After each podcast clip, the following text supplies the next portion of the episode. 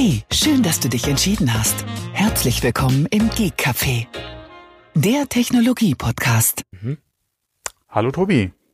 Hallo Thomas. Ich wünsche dir einen sonnigen Samstag. Ja, äh, wunderbar. Alle Wetter ist top. Das soll ja heute und morgen so bleiben. Ja, ja. genau. Gestern war es, glaube ich, auch nicht so schlecht, wenn ich es richtig in Erinnerung habe. Anfang der Woche mhm. war ja wirklich verregnet. Ähm, aber nee, kommt, äh, kommt ganz gut, ja. Doch, ist schön. Ja. Hm? Äh, meinetwegen kann es bis Weihnachten so bleiben. naja, okay. Äh, strahlender Sonnenschein am Weihnachten ist schon schön, aber von mir aus kann da auch alles gerne weiß sein. Mit Sonne. Ja, ja, okay. Angeblich äh, zu Weihnachten die, ist ja wirklich dann schon. Sieht dieses Jahr die Chance gar nicht so schlecht aus, dass wir weiße Weihnachten bekommen. Wenn man die weiße Langzeit, Weihnachten, echt? Ja, ja, angeblich sollen wir das bekommen, laut oh, einen äh, renommierten Metrologen. Ja, solange es nicht so ein, alle für unsere Region so ein Jahrhundertwinter und oder Schneemengen werden wie vor neun Jahren, weil der erste Winter, ja. als wir hier frisch eingezogen sind, war Hölle. Der war echt hm. Hölle. Obwohl so letztes Jahr hatten wir auch noch mal eine kurze Phase, wo sehr viel Schnee runterkam, zumindest bei uns in der Region. Da war ja richtig Land unter. Das war äh, letztes Jahr. Ja, weil wenn du da ins Nachbarort oder so äh, gefahren bist, da war die Hälfte der Straße zugeweht und zwar über zwei Meter, ja. Das muss ich mir mal vorstellen. Aber das war wirklich ein heftiger, ein heftiger ja. Winter. Sowas hatte ich vorher eigentlich nur, oder kannte ich nur aus der Kindheit, solche Schneemengen. Und seitdem hatten wir das auch nie wieder. Okay, einmal, wo halt der Winterdienst hier ausgefallen ist, klar, dann sahen die Straßen entsprechend dann aus. Ähm, aber solche Schneemengen wie vor neun Jahren, das hm. wäre echt übel. Dann brauchst du ja gar nicht mehr aus dem Haus gehen. Naja, wir machen ja Homeoffice, also von daher. Also genau, zumindest äh, mobiles Arbeiten nennt sich das ja im, im, im äh, Neudeutsch Rechtsprech, ja, ja. Aber nicht zu verwechseln mit den digitalen Nomaden. Das ist wieder was ganz anderes. Das ist wieder was ganz anderes, ja. Wobei ich muss sagen, die Woche habe ich das auch mal ausgenutzt und habe komplett von zu Hause aus gearbeitet. Ähm, und äh, das muss ich ja wirklich immer noch lobend erwähnen, ja, bei meinem aktuellen Arbeitsgeber. Also da kann man sich nicht beschweren über die Flexibilität, ja. Mhm. Tja. Über, ja, ja. über die Menge an Arbeit kann man sich beschweren zurzeit. Äh, Personalpolitik ist ein bisschen schwierig, aber ansonsten. Mhm. Ja, alles in Ordnung. Aber kommen wir doch mal, ja, wir haben jetzt auch schon wieder so fortgeschritten gelabert, ja. Also schon vor der Aufnahme. äh, naja, wir müssen mal du, gucken, dass wir hier ein bisschen vorwärts kommen. Aber bevor wir in die heutige Sendung einsteigen, lass uns noch kurz erwähnen, dass wir heute wieder einen Kooperationspartner an ah, Bord ja. haben. Und das ist zum äh, dritten Mal die Firma Secolution und alles weitere zur Firma Secolution im Laufe der heutigen Sendung. Ja. Ihr kennt das Spielchen. Genau. Ja, genau, genau. genau. Wie hatte ich vor der Aufnahme gesagt? Secolution. Äh, ja, Gott. Viva la Secolution. so, ja. aber zurück zum Ernst, ja zum Ernst der Lage sozusagen. Ja, genau. Äh, der, der, Oktober ist bald rum und wir haben immer noch kein Oktober-Event für, ja, die, für die MacBooks. Es, es, war ja der zwölfte vorausgesagt, aber das können wir uns nach meiner Meinung getrost abschminken, weil das wäre ja schon der kommende Dienstag und es gab halt äh, bis zum heutigen ja. Tag mhm. keine Einladung. Genau. Und es ist eine neue Zahl im Raum, der 26. Oktober. Der soll es jetzt richten. Ähm, Und da soll jetzt angeblich, sollen jetzt angeblich die MacBooks vorgestellt werden. Ähm, vom Mac Mini hört man ehrlich gesagt immer weniger. Und mhm. das ist ja das Ding, was mich so, ja, nicht, ja, nicht, mich so Auf triggert. Das oder? warten wir, ja. Genau, weil Auf das Gerät Mac Mini Pro. Äh, das Gerät äh, entscheidet meine zukünftige Infrastruktur an, an Mac-Produkten sozusagen, wo ich jetzt nun investiere oder nicht. Ja, wenn das noch länger dauert, dann ja, dann weiß ich auch nicht. naja, dann schauen wir äh, mal. Okay, einen neuen iMac kannst du ja auch nicht. ja, das ist Mäusekino mit 24 Zoll, ja. das ist ja auch nicht, nicht äh, sinnvoll, in, in, für mich zumindest Kommt nicht. auch nicht in Frage, ja. Nein, nein. Mhm. Naja, egal. Und außerdem bin ich nicht mehr so der Freund von All-in-One-Geräten. Also das, ich, ich möchte schon Monitor und mhm. ähm, Rechner getrennt ja. von, voneinander haben. Und genau. Ja, das hat verschiedene Gründe. Die haben wir ja aber auch schon oft genug besprochen. Mhm. Gut. Äh, ja, aber ja, brauchen wir ja. jetzt, denke ich mal, nicht größer jetzt noch breit reden. Ja. Genau. Gut, die Apple Watch Series 7 ging am Freitag, also gestern, den 8. Mhm. Äh, Oktober in die Vorbestellung. Das wurde ja auch vorausgesagt, also da haben die ganzen Leaker mal äh, recht gehabt und am 15. werden die Dinger dann ausgeliefert. Startpreis ist 430 Euro in der günstigsten Version, also 41 Millimeter Aluminiumgehäuse. Ja gut, und die Spezifikationen ähm, die sind ähnlich der, der, des Vorgängermodells, die haben wir auch schon besprochen. S7-Prozessor, ähm, der mehr oder weniger identisch ist mit dem Vorgängerprozessor oder mit der SoC. Ähm, was vielleicht noch anzumerken ist, wir hatten ja spekuliert über etwas andere äh, Gläser oder Oberflächen. Ähm, die Aluminiumuhr hat weiterhin kein Saphirglas. Äh, Saphirglas gibt's dann weiterhin erst ab der Edelstahlversion und natürlich die Editionsmodelle in Titan. Ja. Und äh, Mr. Prosser hat äh, noch ein bisschen was dazu gesagt. Die Massenproduktion soll angeblich erst vor einem Monat angelaufen sein. Ja, und ähm, da bin ich ja mal gespannt, wenn die Geräte vergriffen sind, ähm, wie es mit der generellen Verfügbarkeit aussieht. Da wird es bestimmt natürlich wieder bei einigen Modellen ähm, Probleme geben, was die Verfügbarkeit angeht und wie ähm, ja, ich denke mal, diese Brot- und Butterdinger werden recht schnell vergriffen sein, ist meine, meine Meinung. Dazu. Ja, ich habe jetzt Lieferzeit, ja, genau. Ich habe jetzt Lieferzeiten für uns hier in Deutschland nicht im Kopf, aber ich hatte es gerade heute gelesen, auch nochmal heute Morgen, dass anscheinend die Lieferzeiten für einige Modelle in den Staaten auf jeden Fall schon in November gerückt sind. Mhm. Ähm, also da wird's mit, oder könnte es bei einigen Modellen fürs Weihnachts, oder für den Weihnachtsbaum wahrscheinlich ein bisschen schwierig werden, je nachdem, ähm, ja, wie halt Bestellungen jetzt noch reinkommen. Ähm, ja, aber war, glaube ich, auch gerade bei der Apple Watch äh, zu erwarten, ja, dass da einiges äh, ein bisschen oder es schnell verkauft sein wird, ja.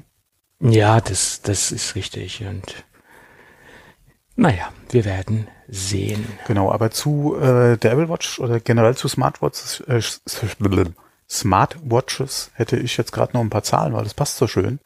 Mhm. Und zwar in den Staaten äh, mal wieder. Ähm, das kann man aber, denke ich, analog der iPhone-Zahlen ja ja auch dann auf uns dann äh, projizieren. Und zwar ähm, der Anteil von Smartwatch-Besitzern ist jetzt in den Staaten bei Teenagern äh, was ja auch hier so eine beliebte Zielgruppe dann wieder ist, äh, von 30 äh, Prozent in 2020 auf 35 Prozent in 2021 gestiegen. Klingt jetzt im ersten Moment nicht so viel, aber das ist schon ein ordentlich großer Markt, also da kann man sich nicht beschweren. Und äh, unter den Smartwatches ist bei Teenagern ja, der Marktanteil der Apple Watch äh, bei 86 Prozent. Das muss man sich mal überlegen. Ja, wir hatten ja in der Vergangenheit schon immer mal drüber gesprochen, wie äh, oder wie der Marktanteil des, äh, der Apple Watch ist, äh, beziehungsweise generell, ja, der Anteil der Apple Watch unter den ganzen, ja, auch mit Fitnessarmbändern etc. ist. Und wenn man jetzt wirklich mal guckt, hier 86% Marktanteil ist natürlich dann auch schon wieder so ein Ding, ja.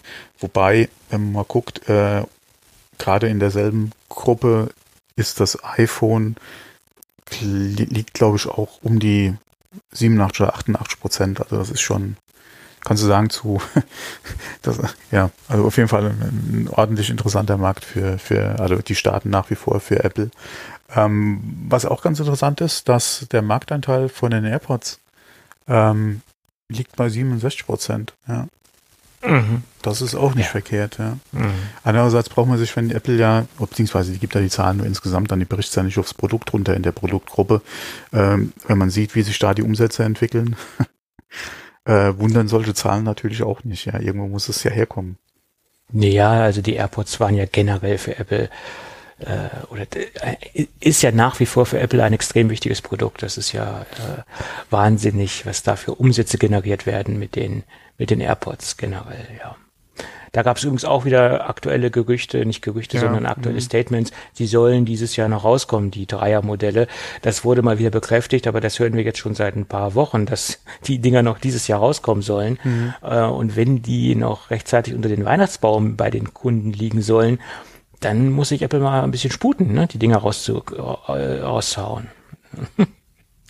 Ja, es ist halt immer die Frage, wie schnell sind sie halt lieferbar. Nach der Naja, wie schnell sind sie lieferbar? Und ich meine, irgendwann ist auch der Punkt, dass sich vielleicht die potenziellen äh, Kunden, die zu Weihnachten was kaufen, schon für was anderes entschieden haben. Also wenn sie das Weihnachtsgeschäft noch mitnehmen wollen, dann müssen sie sich ein bisschen beeilen. Ne? Aber äh, kauft jemand, der AirPods verschenken will, ein vergleichbares Produkt von einem Wettbewerber?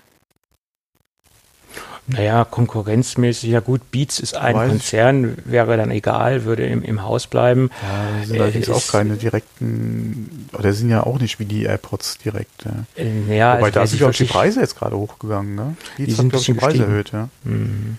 ja. Aber ich meine, wer wirklich dieses äh, Feature-Set äh, vom, von den AirPods haben möchte, der äh, hat im Endeffekt keine andere Wahl. Mhm. Ja. Das ist halt so, weil die Dinger sich halt wirklich nahtlos in das Ökosystem einbinden lassen. Ja, das ist das Einzige, was da halt wieder dann zum Tragen kommt, ist, dass, denke ich mal, einige, die halt wirklich überlegen, sowas zu Weihnachten gerade auch zu beschenken, beziehungsweise jetzt schon ältere haben und da gerne auf was Neues äh, umsteigen würden oder halt sich die neue Version kaufen würden, ja, die warten halt momentan, ja. Ähm, wenn du die nicht abholen kannst, jetzt, äh, sagen wir, dieses Jahr noch, äh, klar, die werden nichts, was, nichts anderes kaufen, aber das ist halt Geld, was du quasi liegen lässt, ja. Mhm. Ich weiß nicht, wie weit Apple das halt, äh, ja. Aber man darf nicht diese, diese Masse von, von Leuten unterschätzen, die gar nicht so im Boot sind und gar keinen, gar keine Ahnung haben, ob jetzt zeitnah was neu, neue Modelle kommen, etc. Die sind ein bisschen unbedarft an die Sache rangehen, die einfach, ähm, sich umschauen, ich brauche neue ähm, Ohrstöpsel und einfach kaufen, wenn sie es brauchen und gar nicht darauf achten, kommt jetzt was Neues oder kommt nichts Neues.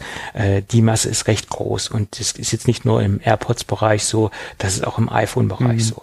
Ja, also da gibt es wirklich eine, eine ganz große Masse von von Kunden, die einfach nur was Funktionierendes haben wollen und denen es egal ist, ob das jetzt die allerneueste Generation ist oder ob morgen jetzt äh, die nächste Generation rauskommt. Das, das stelle ich immer wieder fest, dass wir immer in einer Technikbubble unterwegs sind. Äh, ich denke, das AirPods-Thema haben wir jetzt äh, ergründet, mehr oder weniger. Schauen wir mal, was, was da auf uns zukommt. Ähm, es gibt noch ein paar kleine oder einen kleinen Nachtrag zum iPhone 13 Pro Max. Ähm, da hat sich das Analyseunternehmen Charger Lab das Ganze mal angeschaut. Das machen die eigentlich jedes Jahr und regelmäßig mit den Geräten. Die haben sich so ein bisschen auf Netzteile und Ladetechnik spezialisiert und die haben herausgefunden, dass das Pro Max, äh, wohlbemerkt nur das Pro Max mit maximal 27 Watt lädt. Dazu braucht man allerdings mindestens ein 30 Watt Netzteil. Ähm, ja, sollte ja eh kein Problem sein. Netzteile werden ja eh nicht mehr mitgeliefert. Ähm, und im Vergleich dazu gibt es auch nochmal einen Vergleichspunkt. Das 12 Pro Max konnte damals, oder was heißt damals, äh, oder kann immer noch äh, zwischen 21 und 22 Watt laden. Also da hat, ist ein bisschen was dazugekommen. Allerdings ist dieser ähm, Power Peak, äh, Power Peak Durchsatz, wie man so schön sagt, äh, wird nicht durchgehend angewendet, äh, sondern nur zeitweise, weil wenn man durchgehend dieses Gerät mit, ein, äh, mit 27 Watt laden würde, dann würde es etwas warm werden. Ja, versteht zwar nicht, wo da jetzt diese Riesenprobleme liegen. Es gibt marktbegleitende Hersteller im Android-Bereich, die pumpen da wesentlich mehr rein. Äh, scheint wohl konstruktionsbedingt zu sein, dass Apple die Wärme nicht so gut äh, abgeführt bekommt, dass sie jetzt nicht durchgehend äh, das Gerät mit 27 Watt laden. Ja, ja okay, es ist natürlich auch eine Frage, inwieweit ähm, die Hitzeentwicklung da ist, wenn du mit dem MagSafe äh, arbeitest, wenn du mal guckst, wie Ladesysteme teilweise von äh, von äh, anderen aussehen. Und wir hatten da ja schon mal über Ladestationen gesprochen mit eingebauten Lüftern. Gerade mhm. für dieses Fast Charging etc.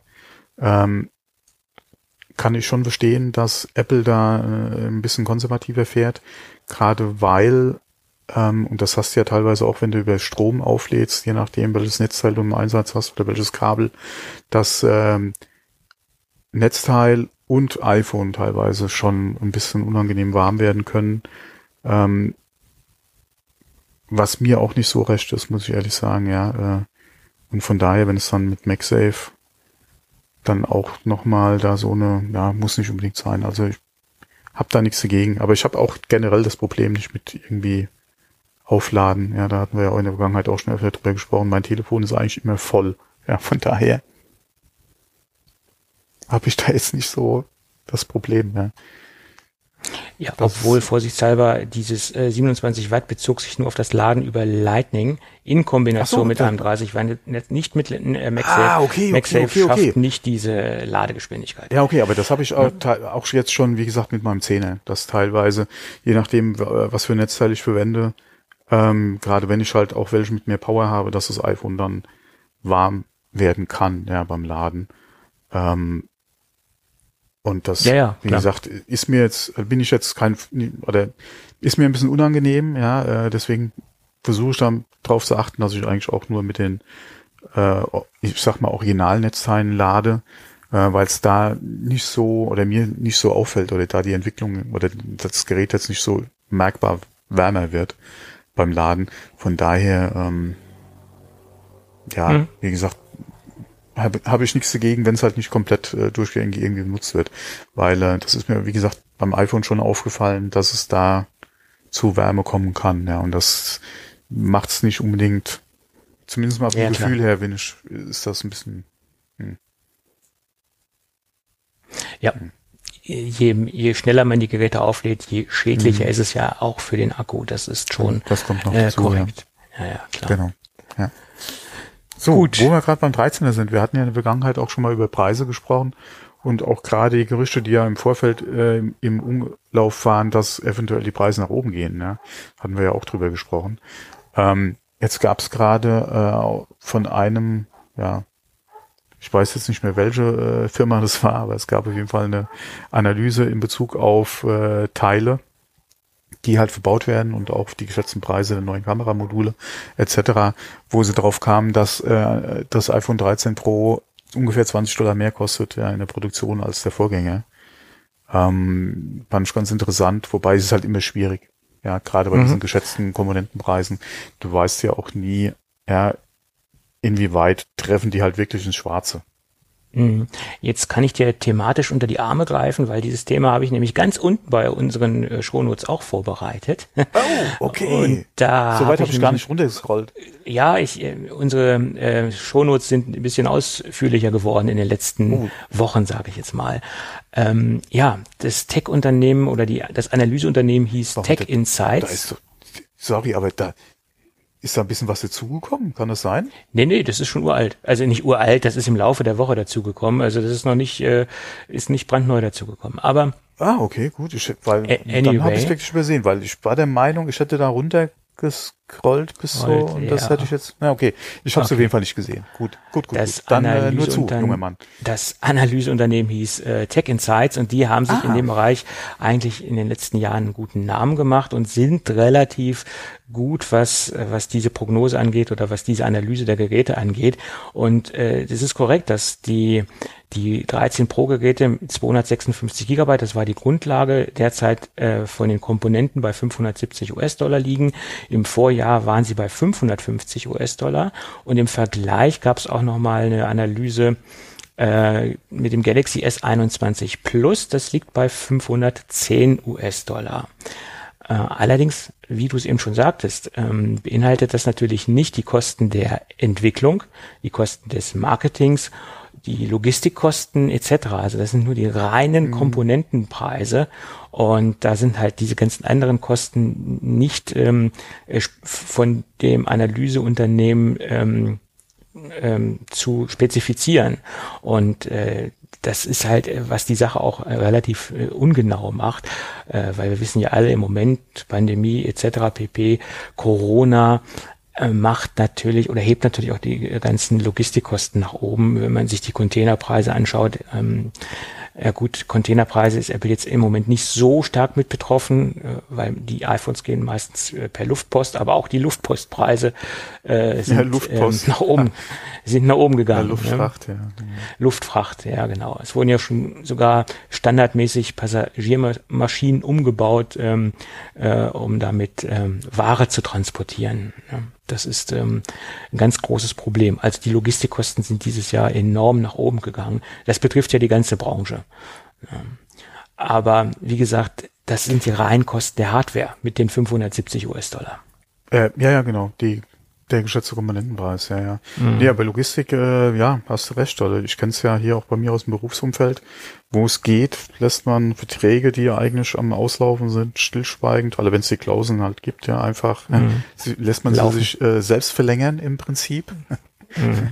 Wo halt äh, ja irgendeine Vertragspartei halt nicht drauf kommt, dass man da vielleicht mal ein Gespräch, ein Gespräch suchen muss, sondern lässt sie sich einfach verlängern, äh, weil man davon ausgeht, dass die Konditionen einfach ja, nach oben gehen. Ja.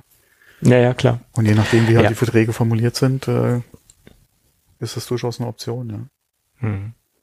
Ja, also wie gesagt, das, das, diese Überschriften sind immer sehr äh, Clickbait-mäßig gestaltet. Hier, das kostet nur 570 Dollar und das, das müsst ihr dafür bezahlen etc. Aber das hat ja nichts mit der Realität zu tun, was so ein iPhone dann wirklich unterm Strich kostet ganz großer Aspekt, wie gesagt, Vermarktung, Marketingentwicklung und äh, Logistik.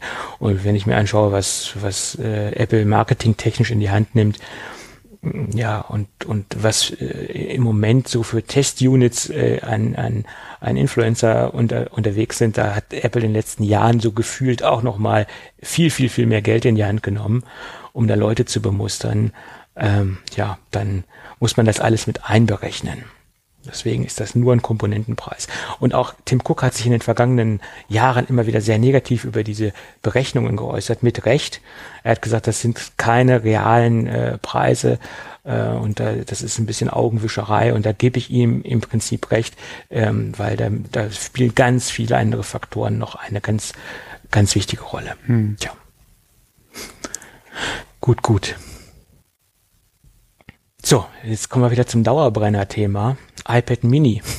Das lässt uns ja nicht los, das, das, das Problem, hätte ich bald gesagt. Es äh, ist in Amerika bei einigen Kunden ein weiteres Display-Problem aufgetaucht. Ähm, es tauchen Geisterbilder und Verzerrungen auf, wenn man das Gerät im oberen rechten Rand im Porträtmodus berührt.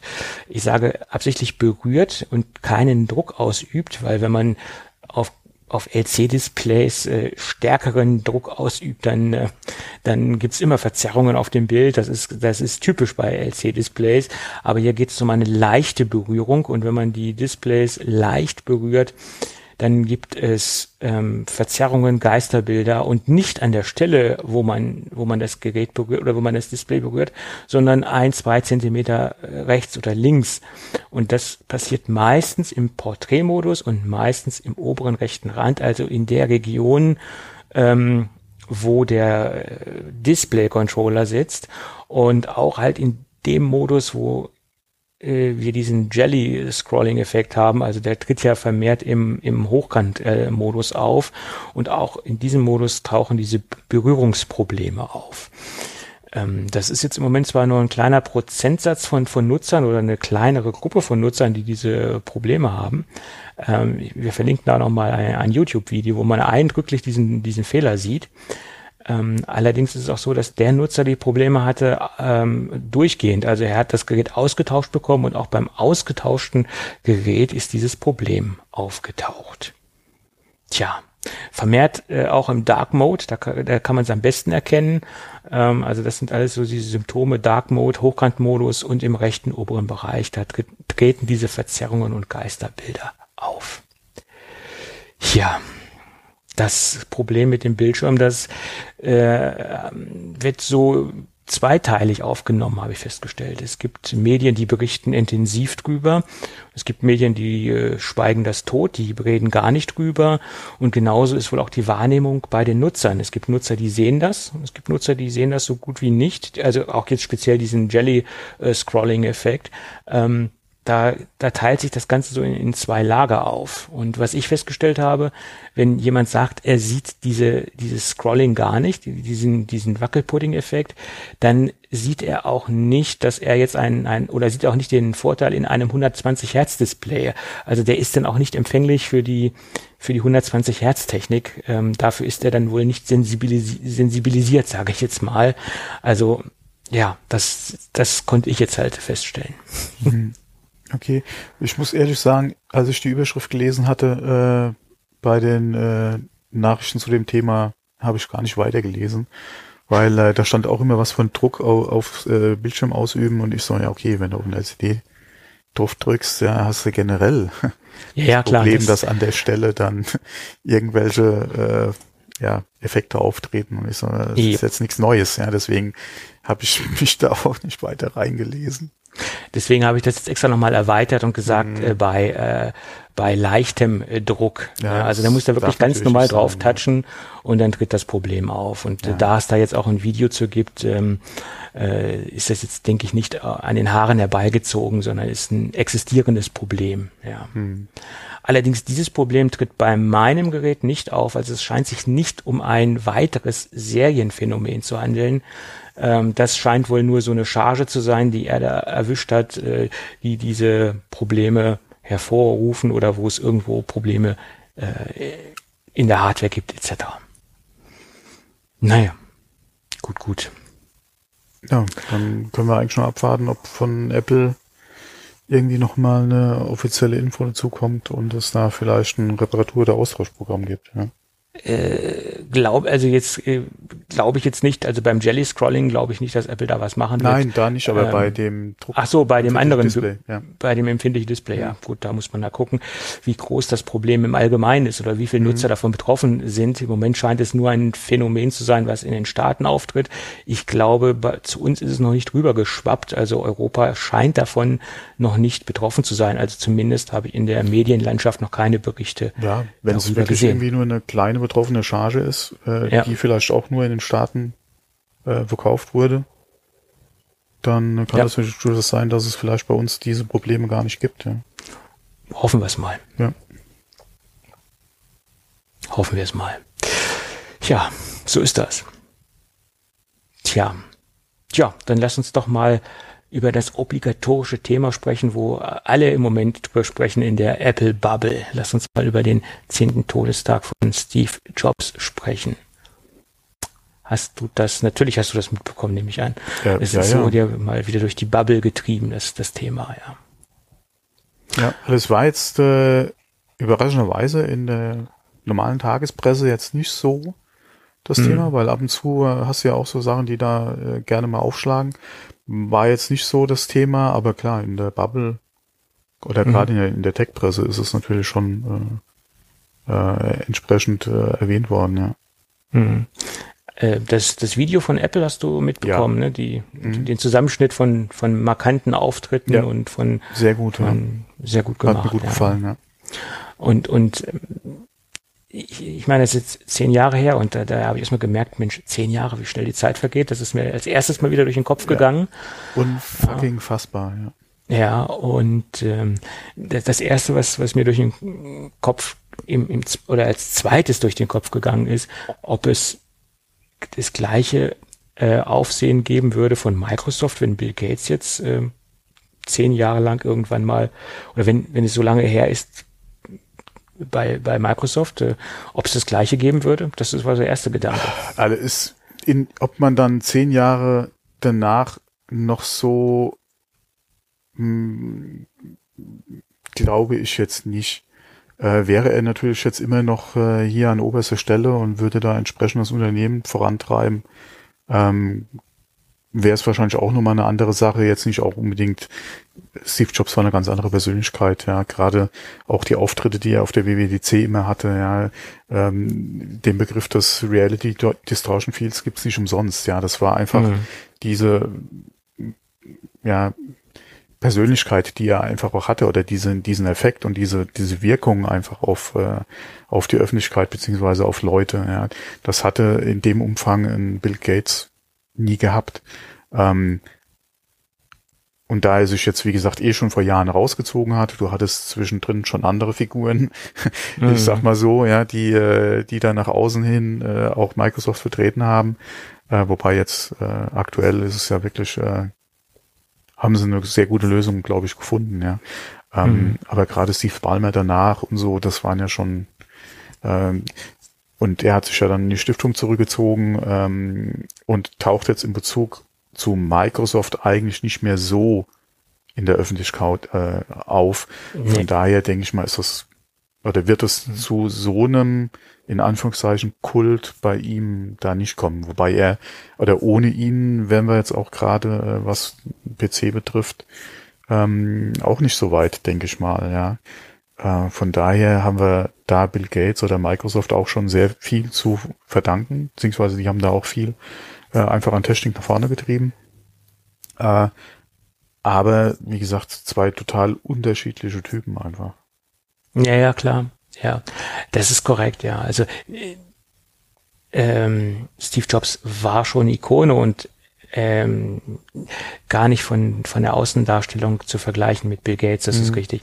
Und ich glaube, es gibt auch kaum ein anderes oder weltweit ein anderes Unternehmen, ähm, was so stark mit dem Gründer ähm, identifiziert wird. Also da gibt es natürlich Unternehmen, aber nicht so stark, wie es bei Apple der Fall war. Ja, vor allem auch der Werdegang von, von Steve Jobs, wenn man sich das mal anguckt.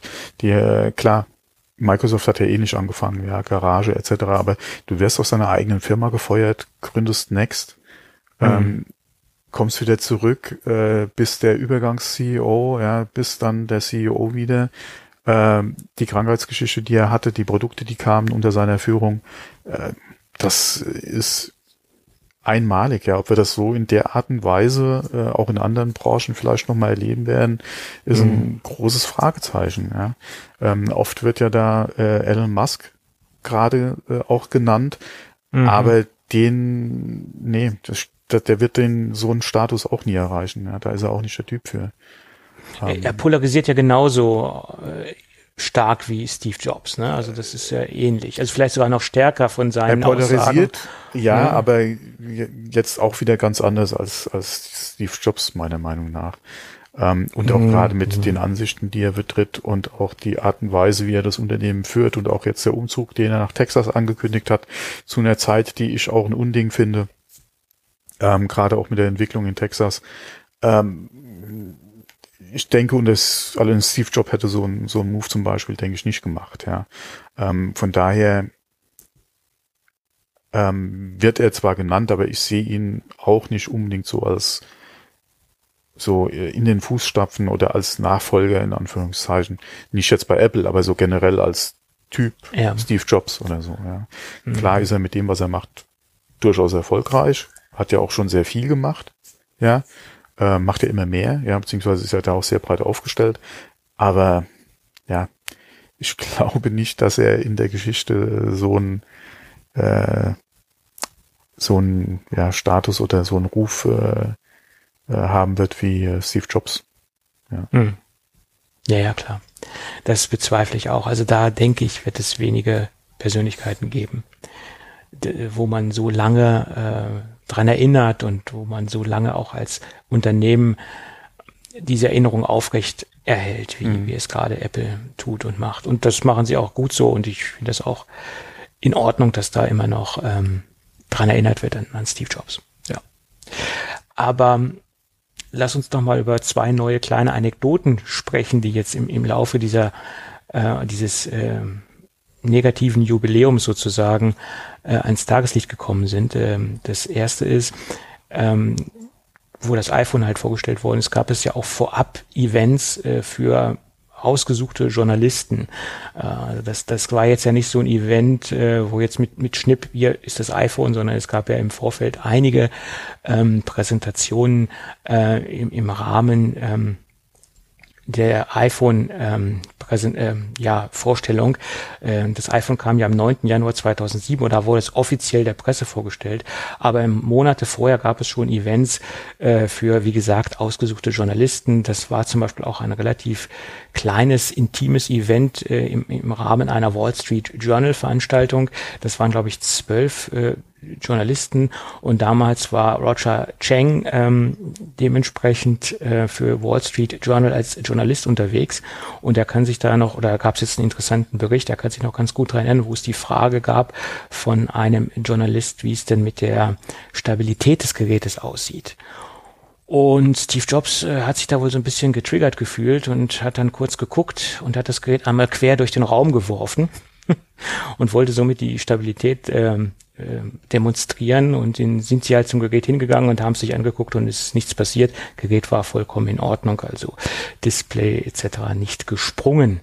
Äh, kann man wahrscheinlich heute so nicht mehr machen. Ich glaube, die Wahrscheinlichkeit, dass es heute ein iPhone kaputt ist, ist etwas höher, als es, als es damals war. Oh, da würde ich nicht mehr drauf wetten wollen. Äh, ich denke, unterm mhm. Strich ist die Haltbarkeit wahrscheinlich sogar, äh, zumindest was die Zahlen betrifft, besser.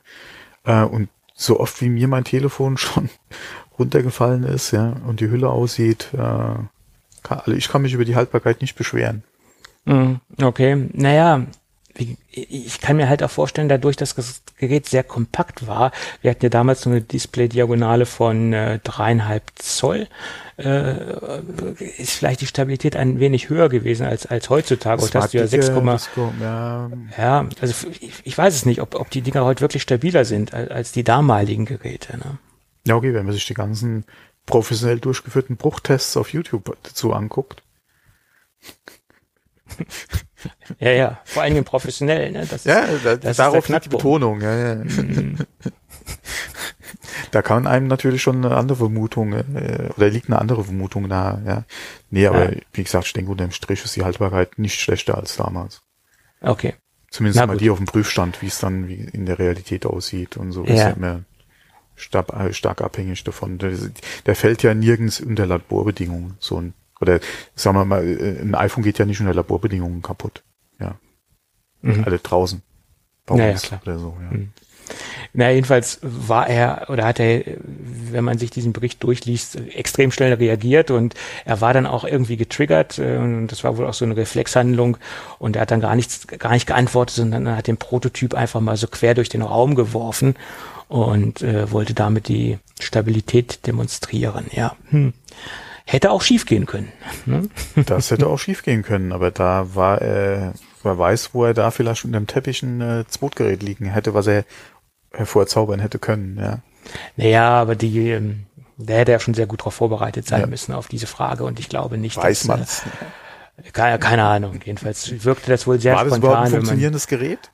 wenn man sich diesen Bericht durchliest. Keine Ahnung, das ko ja, konnte nee, man jetzt nicht Gehen wir mal fest davon aus, ja, ja. Es war auf jeden Fall ein Prototyp, weil, wie gesagt, mhm. diese Wall Street-Geschichte mit den äh, Pressevertretern, die war halt äh, ein oder zwei Monate vor dem offiziellen Release äh, oder vor im, der offiziellen im, Vorstellung. Im äh, Prototypenbau gibt's auch teilweise die Modelle aus Leben, vielleicht war es ja sowas. Ja, oder Keramikton äh, gibt's ja auch im Autobereich, da werden die ja, ja auch erstmal ausgeschnitzt und ausge ge, ge, ge, ähm, geschnitten aus, aus Ton und Lehm. Ja, ja, stimmt. Ähm, ja. Mir war gar nicht bewusst, dass die, der Vorstellungstermin und der Verkaufstermin so weit auseinander äh, war. Das war nämlich 29, im 29. Juni 2007 äh, kam die erst mhm. in den Verkauf. Äh, ich, ich wusste gar nicht, dass das, wie gesagt, so weit. Ja, die hatten die, das iPhone ja sehr früh äh, vorgestellt, weil sie auch gesagt haben, das geht jetzt hier in der FC, äh, FCC durch alle äh, Prüfinstanzen durch und da ist die Wahrscheinlichkeit, dass es geleakt wird, halt sehr hoch mhm. dass da halt irgendwie äh, was an die Öffentlichkeit durchdringt, was ja dann auch der Fall war mit den ganzen Schemazeichnungen beziehungsweise äh, technischen Beschreibungen und so. Da kam ja auch was aus der FCC damals äh, dann auch schon raus. Ähm, und deswegen haben sie gesagt, machen wir die Vorstellung jetzt. Ähm, mhm.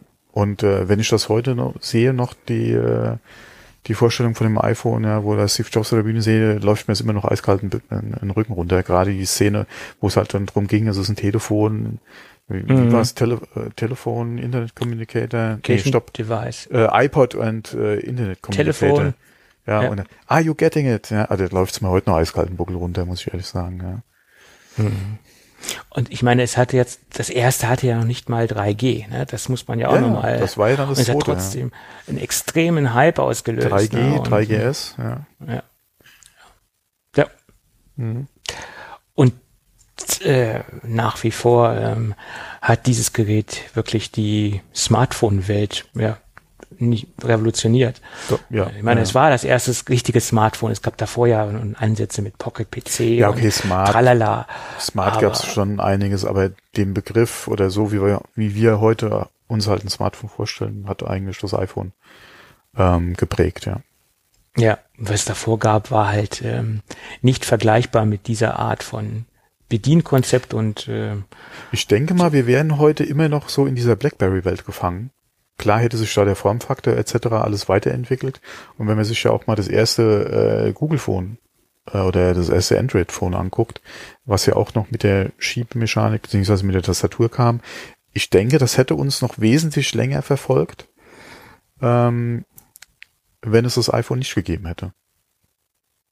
Ja, vielleicht Weil, auch in dieser dieser kruden Windows CE Pocket PC Welt gefangen und das die hätte sich vielleicht heute noch, ja. In irgendeiner Form natürlich hätten die Geräte sich weiterentwickelt ja, ja. und man hat ja damals auch eine starke Weiterentwicklung gesehen äh, in dem Bereich. Da, da gab es ja auch wirklich viele ähm, Innovationen, aber letztendlich hat sich dieses Windows CE äh, nicht, nicht so, ohne Grund äh, hat BlackBerry damals keinerlei Schiss vor dem iPhone gehabt, ja, weil die waren der Marktführer, die hatten die Geräte am Markt, es war die Hardware, es war gerade im Enterprise-Umfeld auch die Softwarelösung. Ähm, wie gesagt, da hat keiner mit gerechnet. Deswegen, die Entwicklung bei Android ging ja auch eher in diese Richtung. Ähm, ja. Mehr BlackBerry als Smartphone oder iPhone, ja. Und ähm, die haben ja da ja auch eine, eine 180 Grad, äh, 360 Grad, wie sagt man? Kettwende äh, gemacht und haben da ja dann auch mhm. hier äh, alles auf die iPhone-Karte im Prinzip gesetzt. Das war ja auch dann der Rieseneiger, Steve Jobs. Wir kennen ja den Auftritt von ihm damals und dass er halt äh, Nuclear und so weiter, ja. Ähm, äh, und ähm, wie gesagt, ohne iPhone, ob wir da jetzt heute so weit wären, was die Smartphone-Entwicklung und auch den Formfaktor äh, betrifft, ich wage es zu bezweifeln. Ja. Ich denke, da wären wir einige Zeit weiter hinten oder hinterher. Ja, ja, auf jeden Fall. Und ja, und ich meine, BlackBerry hat sich eine ganze Zeit noch weiterhin gegen, ja. gegen das iPhone behaupten können. Im Businessumfeld jahrelang noch. Ne? Es, es ja, weil, weil da viele die konnten. E-Mail-Maschine. Halt, genau, weil viele konnten halt nicht auf die Tastatur verzichten und heutzutage ist es eigentlich kein, kein Thema mehr. Nee, Heute ist das äh, gar kein Problem mehr. Die Bildschirmtastaturen sind so gut geworden und haben sich so viel äh, weiterentwickelt. Ja, vor allem die Vorteile, die du einfach hast. Das, was da Steve Jobs damals auf der Bühne gesagt hat, hat sich alles als wahr herausgestellt. Ja, klar, auf jeden Fall. Natürlich mussten die Leute auch ein Stück weit auf diese, ja. auf die Bildschirmtastatur konditioniert werden. Das ist ganz klar. Ja, ja. Aber äh, ich, ich glaube, äh, auch da musst du einfach sagen, die Vision beziehungsweise das Verständnis, wie sich das Gerät entwickelt beziehungsweise entwickeln muss, ja, und wie die Zukunft ist. Da, wie Steve Jobs damals gesagt, wie viele Jahre hat er gesagt, sind wir voraus? Zwei? Mindestens zwei? Oder, oder mehr? Ich weiß ja, es gar glaub, nicht mehr. Ich, ja, hat ungefähr, er ja gesagt, wir sind so und so viele Jahre einfach voraus. Das hat sich auch bewahrheitet, ja. Mhm. Also da muss man wirklich sagen, das, das spiegelt ja auch wieder in seine Persönlichkeit und was du vorhin ja angesprochen hast mit dem Thema, ob man da bei Bill Gates oder bei anderen halt in zehn Jahren da äh, noch so sprechen würde wie über Steve Jobs. Wie, diesen Kultfaktor oder diesen, diesen Ruf oder, äh, oder so, wie man über ihn nach wie vor noch redet, ja, äh, und, und wem man mit ihm halt alles vergleicht, äh, das hat er sich, oder das ist nicht grundlos, ja. Ja, klar. Das hat er sich, denke ich mal, äh, auch unter anderem hart erarbeitet, ja. Ähm, und vieles von dem, was er einfach gesagt hat, ja, und vor allem, wenn du dir auch mal so noch Videos oder oder auch äh, Berichte über ihn durchliest, ja, gerade aus der Next-Zeit ähm, oder aus den Anfängen von OS 10, ja, ähm, oder gerade Apple, äh, beziehungsweise ähm, mit dem iMac damals, ähm, was was er da alles gesagt hat, auch gerade wie sich der Markt noch entwickelt etc äh, da ist so vieles äh, davon wahr geworden, beziehungsweise äh, bei Apple ja dann auch entsprechend äh, ähm, oder wurde von Apple entsprechend umgesetzt. Das ist äh, ja. Ja, ich, äh, ich, ich gebe immer gerne wieder als Beispiel, man, man sollte sich einfach mal ein paar Minuten Zeit nehmen oder vielleicht nicht nur ein paar Minuten, sondern vielleicht mal so ein, zwei Stündchen Zeit nehmen und sich mal auf YouTube äh, begeben und sich mal Präsentationen von äh, Nextstep anschauen, mhm. Ähm, wie weit dieses Betriebssystem damals der den, den marktbegleitenden Systemen voraus war und wie viele Elemente wir heute noch ähm, in, in macOS sehen, äh, die einfach damals schon äh, Teil von, von Nextstep waren und wie revolutionär dieses System einfach war, äh, im Vergleich jetzt zu damaligen Windows-Systemen oder auch zu OS2, was damals ja auch stark vertreten war, gerade im Finanzbereich war OS2 ja damals ein Quasi-Standard. Viele Banken haben ja OS2 äh, grundsätzlich eingesetzt, weil sie davon ausgegangen sind oder nicht nur, weil sie davon ausgegangen sind, es war auch ein sehr sicheres Betriebssystem. Und Nextstep war einfach so viel besser von, von, von der Bedienung her, von, von, vom Feature-Set her, äh, hat sich halt leider auch nicht schnell genug äh, weiterentwickeln können ähm, und etablieren können. Und wir wissen ja alle, Next Step ist ja dann in macOS übergegangen und daraus wurde ja dann letztendlich ähm, mehr oder weniger äh, unser heutiges macOS. Oder wir haben ja immer noch äh, Elemente von Next Step in, im heutigen macOS drin. Hm. Ja, das dazu. Werbung.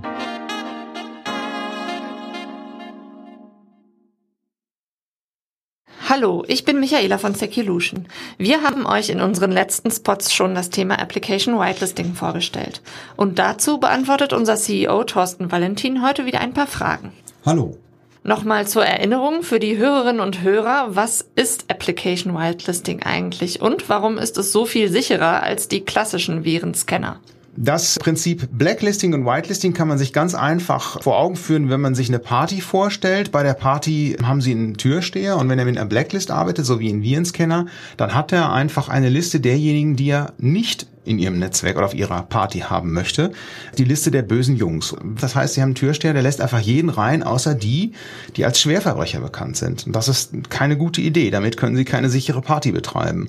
Und so ist es beim Whitelisting eben, dass sie im Firmennetzwerk das so machen wie so ein Türsteher mit einer Gästeliste, wo eben nur die drauf erfasst sind, die man auch wirklich im Netzwerk haben möchte. Und warum das dann tausendmal sicherer ist als alles, was Blacklisting basiert ist, ist ja auch direkt klar. Jetzt sorgt ja unsere Lösung Seculution mit einer patentierten Technologie für einen viel geringeren Aufwand, als man ihn sonst von Whitelisting kennt. Warum ist das gerade für Unternehmen so entscheidend? Der Aufwand, der dahinter steht, eine Whitelist zu pflegen, bedeutet ja, dass man jegliche Software kennen muss, die man im Netzwerk benutzen können möchte. Und äh, diesen Aufwand zu betreiben, da haben die Unternehmen in der Regel eigentlich gar keine Personaldecke für, um sowas zu machen.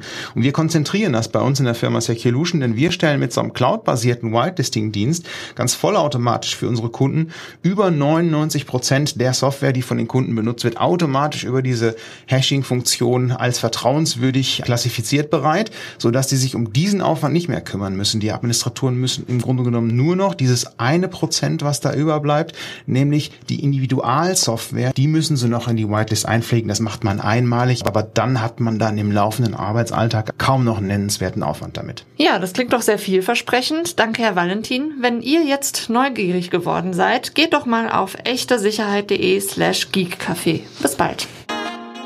Werbung Ende. Aber es gab noch eine sehr schöne Anekdote, die auch äh, mir erst heute über den Weg gelaufen ist. Besser gesagt nicht heute, sondern in der letzten Woche im, im Rahmen des ähm, zehnten Todestages. Ähm, da hat sich der Michael Dell nochmal in einem Exklusivinterview in Anführungsstrichen mit der mit mit CNET äh, getroffen und hat nochmal so ein paar oder eine interessante Anekdote rausgehauen, dass äh, Steve Jobs ähm, Michael Dell angeboten hat, ähm, macOS respektive Nextstep ähm, zu lizenzieren für die Dell-Systeme oder für die PCs letztendlich, weil ein Dell ist ja letztendlich auch nur ein PC. Das erste Mal war, äh, war es halt zu dem Zeitpunkt, wo ähm, Next gegründet worden ist. Und da hat er ihm halt ähm, das Ganze auf Next-Basis angeboten. Und er wollte das halt äh, lizenzieren ähm, oder dass dementsprechend Dell die Software lizenziert oder, ne oder Next die Lizenzen gibt, freigibt für die Dell-Maschinen. Und da hat dann Michael Dell abgelehnt. Und das zweite Mal war halt der Zeitpunkt, wo Steve Jobs zurückgekehrt ist. Das war 1997 ähm, zu Apple. Und da gab es ähnliche Verhandlungen ähm, über macOS-Lizenzen für die Dell-Systeme. Ist dann aber daran gescheitert, dass Steve Jobs vorab äh, richtig Geld haben wollte. Er spricht hier von hunderte äh, Millionen Dollar. Ja, wobei, ähm, die, das ist ganz kurios, wie die Summe eigentlich zustande kam. Ähm, was auch eine schöne Geschichte ist, äh, er hatte Dell gesagt, hier, ähm, das äh, läuft so gut auf euren äh, Computern, äh, wir, ja. wir hätten es gerne, dass, dass es halt äh, entsprechend oder hier das Lizenzangebot äh, Angebot dann gemacht. Die ähm, Dell wäre ja auch durchaus bereit gewesen, äh, mhm. macOS zu lizenzieren für Geräte, die sie dann mit macOS ausgeliefert hätten oder wenn der Kunde halt macOS dann haben will, äh, als installiertes OS auf seinem System. Aber Steve Jobs wollte damals, dass es Vorab. auf jedem ausgelieferten PC, der mit Windows geliefert wird, parallel quasi installiert ist und mhm. dafür dann halt auch gleich die Lizenz äh, kassieren. Und da hat dann Dell auch gesagt, äh, gerade im Business-Umfeld, äh, da will keine macOS haben von unseren Kunden. Äh, das macht für uns gar keinen Sinn. Wir wären durchaus bereit gewesen, darüber halt zu reden, äh, wie gesagt, als Alternative, ja, für eine Handvoll, oder wie gesagt, wenn ein Kunde wirklich macOS haben will, dass wir das machen, aber nicht generell auf allen unseren PCs, ja. Mhm. Ähm, wäre ja. natürlich auch eine schöne Sache gewesen für Apple. Mhm. Nur, ähm, wir wissen es ja noch aus den äh, Apple-Klon-Zeiten, ja, wo da offiziell die Klone ja gemacht wurden, wie, wo Apple dann einen Stecker gezogen hat, wie lange wäre das gut gegangen mit macOS? Ja. Das wäre Und die andere Frage gewesen, ja. Also wie gesagt, Michael Dell wollte halt äh, pro aktivierter Lizenz äh, das bezahlen. Mhm. Das waren halt so das, was man rauslesen konnte. Ist ja auch eigentlich die übliche Vorgehensweise.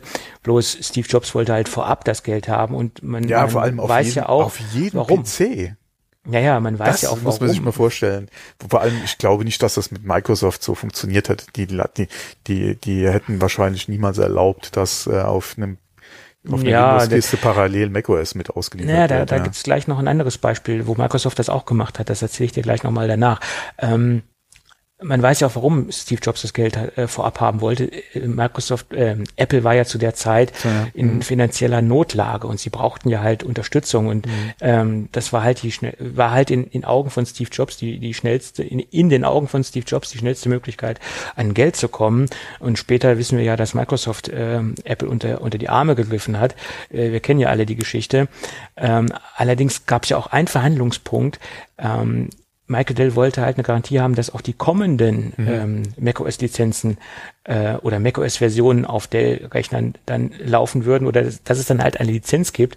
Und da hat Steve Jobs gesagt, da kann er keine Garantie geben. Ähm, und das ja, waren dann auch so Verhandlungspunkte. Ja. Ne? Das, damit hätte sich ja sowieso eigentlich schon mal disqualifiziert. Ja, weil das war ja dann auch kein, keine Perspektive für Dell, ähm, letztendlich dann mit Apple weiterhin zusammenzuarbeiten. Ja. Und letztendlich ähm, können wir nach meiner Meinung froh sein, dass es das so nicht gegeben hat. Äh, ich glaube, dann hätte sich Apple in eine ganz andere Richtung entwickelt und ob das die bessere Richtung gewesen wäre, äh, das, äh, daran setze ich jetzt mal ein riesengroßes Fragezeichen. Also ich glaube nicht, ich dass denke das auch nicht, dass Apple das weiter durchgezogen hätte. Die hätten das wahrscheinlich äh, eine, eine gewisse Zeit lang gemacht und dann hätten sie wahrscheinlich das Projekt auch einschlafen lassen. Ja. Ähm, klar kannst du das als Lösung für kurzfristig vielleicht Cash reinzubringen machen. Mhm. gerade für die längerfristige Vision von Apple, gerade auch wie sie Steve Jobs ja eigentlich äh, hatte, äh, macht das keinen Sinn. Weder Klone noch äh, äh, US auf äh, oder bei Fremdfabrikaten äh, wie zum Beispiel Dell jetzt einfach äh, mit ausliefern macht eigentlich keinen Sinn, ja. Mhm. Ja. Gut, aber jetzt noch die kleine Anekdote zu parallel installierten äh, Betriebssystemen auf, auf Rechnern.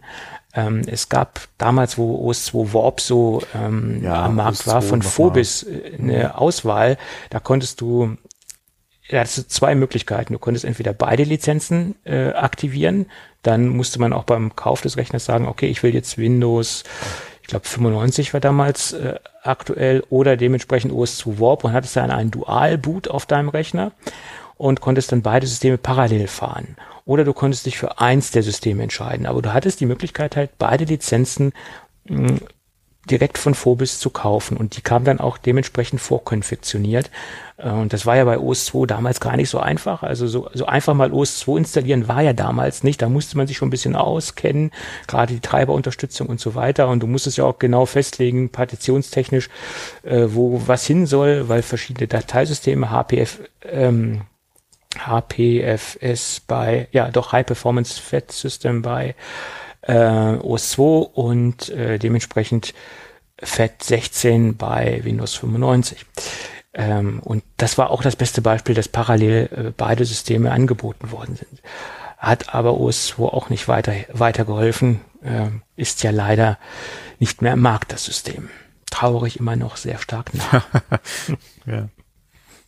Ich glaube, wenn OS2 heute noch am Markt wäre und wenn es sich so gut weiterentwickelt hätte, wie es das damals getan hat, es waren ja, es waren ja sehr positive Entwicklungen, dann wäre ich heute nicht so stark bei Apple unterwegs. Ich glaube, dann, dann würde ich immer noch bei OS2 hängen. ja, aber gegen Windows ist halt immer schwierig, ja. Ähm, ja, klar. Ist dieses Jahr nicht das Jahr, wo Linux seinen Durchbruch hat? Das ist doch irgendwie jedes Jahr. Ne? ja. ja. ja. Das, ähm Momentan setzen ja viele die Hoffnung auf die Steam-Maschinen. Nee, auf das, auf mhm. das Steam Deck von, von Steam. Ob, obwohl, wo ich das erste Mal ein recht positives Gefühl hatte, dass das Linux jetzt etwas mehr in den Privatbereich kommt, war, wo so Ubuntu rauskam oder wo diese Ubuntu-Geschichte äh, rauskam. Da hatte ich das Gefühl, das wird jetzt etwas mehr massenhaft äh, ja, kompatibler, aber hat nicht, sich auch nicht etabliert. Hatte nicht Nein. mal einer von, von unseren äh, PC-Versendern mal alternativ angeboten, Linux äh, mit alle auf die Geräte zu hauen anstatt Windows. Da gab es ja eine Menge Anbieter, die das Aber das hat sich auch nie durchgesetzt, ja. Äh, Dell hat es ja auch gemacht und Dell macht es teilweise immer noch mit mit Red Hat. Äh, sind die ja in, im Moment im Boot. Ähm, da würde mich interessieren, wie viel, ja, wie viele Geräte da im Jahr über die Theke gehen. Das kann, das kann nicht viel sein. Das kann nicht viel mhm. sein. Klar, es gibt viele, äh, gerade auch im Entwicklungsumfeld, die halt Linux auch nutzen. Ähm, es gibt privat einige, die Linux nutzen, aber das ist ja wirklich, mein Gott, der Prozentbereich ist ja so klein. Der ist leider klein, ja. Das heißt leider, also ich habe da, ich habe da kein Mitleid, ja, sorry, aber naja, man muss schon ein bisschen Ambitionen haben und man muss schon ein bisschen mehr als nur äh, der klassische Anwender sein. Das ist korrekt, ja. Also für den klassischen Anwender, denke ich, ist das ein bisschen. Ja, das, das Problem, viel. das Problem ist einfach, selbst mit den Distros, die du hast und die teilweise ja wirklich mittlerweile anwenderfreundlich einfach geworden sind, ist das Bewusstsein im Markt einfach nicht draußen, dass es Linux gibt und dass es eine Alternative sein kann zu Windows. Äh, es gibt gerade wenn du dir einen günstigen Fertig-PC kaufst, eigentlich kaum ein Angebot, wo Linux drauf ist. Selbst wenn das Angebot da wäre oder es ist das Angebot existiert, die Leute fragen nach Windows, weil sie einfach wissen, äh, dass ja mit Windows funktioniert's, ja, oder sie haben irgendwo keine Ahnung noch Disketten ja, oder CDs rumliegen mit irgendeiner Software vielleicht, diese günstig von einem Freund oder so bekommen haben, muss man sozusagen. Ähm, und das ist halt dann Windows einfach. Oder es sind halt Windows oder Programme für Windows. Ähm, und mein Gott, geht doch heute mal in den Mediamarkt oder so. Pff, ist doch alles Windows. Äh, von daher, ich, deswegen, ich denke auch nicht, dass in den nächsten Jahren sich da groß was dran ändern wird. Hm. Der Zug ist, glaube ich, äh, ja, nicht abgefahren, aber bis der mal ins Rollen kommt, das dauert alles wahrscheinlich wesentlich länger als, äh, ja, als man sich denkt. Ja. Ja, das sehe ich genauso. Und äh, wie gesagt, auch gerade mit der ganzen Geschichte hinter Linux, ja, und äh, wie heißt er nochmal, der Herr Torwald? Linus, Linus. Äh, ist ja auch ein bisschen schwierig, ähm, das Ganze, ja. Deswegen, ich denke nicht, dass das jemals gerade im privaten Umfeld äh, so ein Thema werden wird. Da, da mhm. muss schon irgendwo was Disruptives passieren, wie damals äh, halt im Mobilfunk oder im, im Telefon oder im Smartphone-Bereich halt Apple. Dass da wirklich einer kommt, der halt da sowas ähnliches raushaut und ja, den ganzen Markt da umkrempelt, aber ich, ich meine, die, ähm, die Installation muss noch viel von der, von der Einstiegsschwelle sehr viel niedriger werden. Da ist zwar schon eine ganze Menge passiert in den letzten Jahren. Also da ist es ist schon relativ leicht geworden, sich ein Linux-System aufzusetzen. Das, das ist korrekt. Ähm, aber es ist noch nicht so einfach, wie wenn ich jetzt eine Windows-CD reinschmeiße oder mein Windows-Image äh, installiere oder respektive macOS hochziehe und ähm, da ist man noch recht weit von entfernt, auch wenn es, wenn sich da wirklich, wenn sich da wirklich eine Menge getan hat. Ähm, den ersten Kontakt, den ich mit Linux hatte, war die Linux-Distribution 3.2 von SUSE Linux. Und mhm. da musste man erstmal zwei Tage lang ein Handbuch lesen, um das vernünftig installieren zu können und erstmal dementsprechend sich mit Treibern auseinandersetzen und zu schauen, was habe ich jetzt für ein Hardware-System, wie ähm, passe ich die Treiber an, wie kompiliere ich überhaupt die Treiber auf das, auf, das, auf mein System, was ich habe. Äh, das war jetzt nicht einfach mal so äh, CDs reinschmeißen etc. pp. Ich habe allein einen halben Tag gebraucht, mir meine meine Bootdiskette, Bootdiskette das war ja noch mit, mit mhm. Diskette, mhm. äh, zu erstellen, um überhaupt mein meinen SCSI-Controller ansprechen zu können und auf das CD-Laufwerk zu kommen, um die ganzen äh, äh, Sachen ansprechen zu können, überhaupt auf den Datenträger zu kommen, um überhaupt erstmal Linux ansprechen zu können. Also das ist nicht so einfach gewesen damals. Hat sich heute natürlich alles wesentlich verbessert, aber allein damals, das war wahnsinnig kompliziert und ähm, gut, hat sich natürlich etwas verbessert. Ja, naja, gut. Sei es drum. Auch Linux hat seine Fangemeinde im Privatbereich, keine Frage. Soll es geben. Gut, das eine Thema schmeißen wir raus, denke ich, aufgrund der Zeit. Oder möchtest du über die über den Spielemarkt noch kurz sprechen? Oder hast du das noch mitbekommen? Achso, nee, mit nee, ich wollte noch, weil wir gerade über macOS und Dell gesprochen so. haben, wollte ich kurz nochmal äh, Windows 11 erwähnen.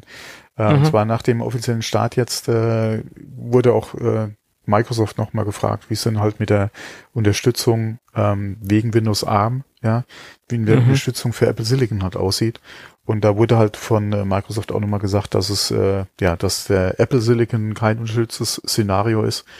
Und äh, ja, wir können mal davon ausgehen, dass zumindestens mal kurzfristig es da keine Möglichkeit gibt, auf unserem neuen Shiny Silicon äh, oder neuen Apple Silicon äh, Mac dann halt auch Windows ARM zu installieren.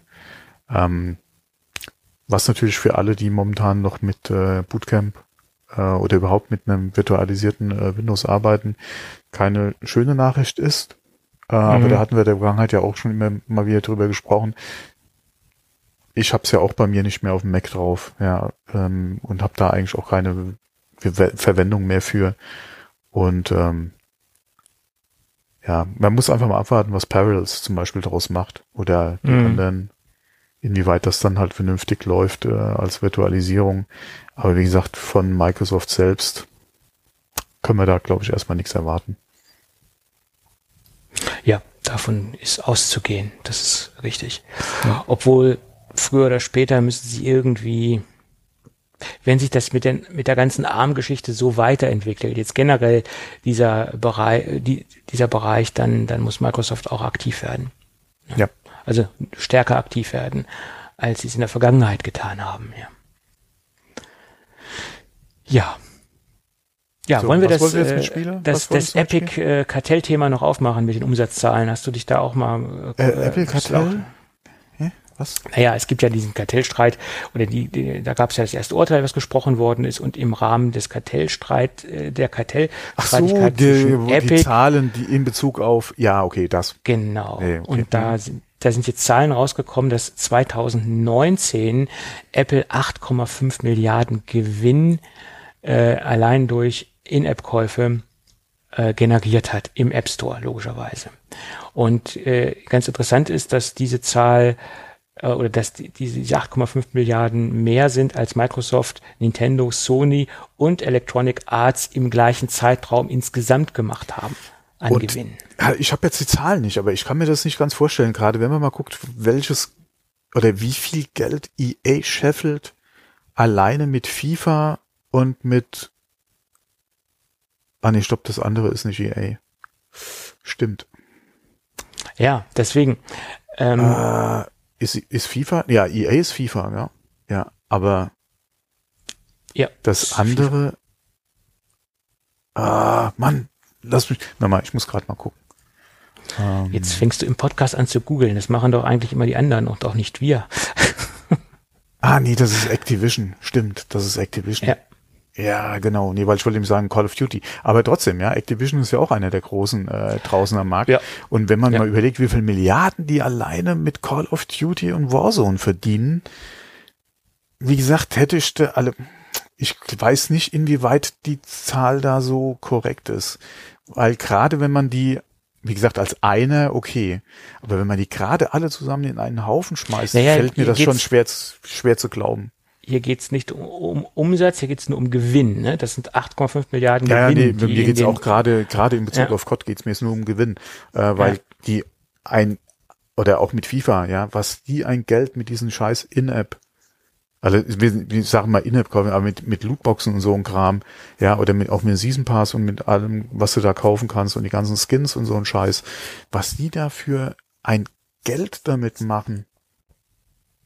Ja, das, deswegen hat es mich also auch gewundert, äh, weil wie gesagt, das waren ja also diese ähm, drei äh, Publisher zusammengenommen. Äh, und das hat mich jetzt auch letztendlich ein bisschen gewundert, aber ich habe es mir zweimal durchgelesen. Es handelt sich wirklich Microsoft, Nintendo, Sony und äh, Electronic Arts. Wobei bei Nintendo gibt es da so viel In-App-Geschichten? Weiß ich nicht. Da, die sind doch, glaube ich, recht. Ja, In-App In weiß ich jetzt nicht. Mir ging es halt jetzt nur darum, über die halt Zusatzverkaufe, über halt dann den reinen Spielepreis für COD zum Beispiel. Der Warzone ist ja free to play. Die machen ja wirklich einen, einen, einen riesen Umsatz äh, mit, mit Season Pass und Skins im Store.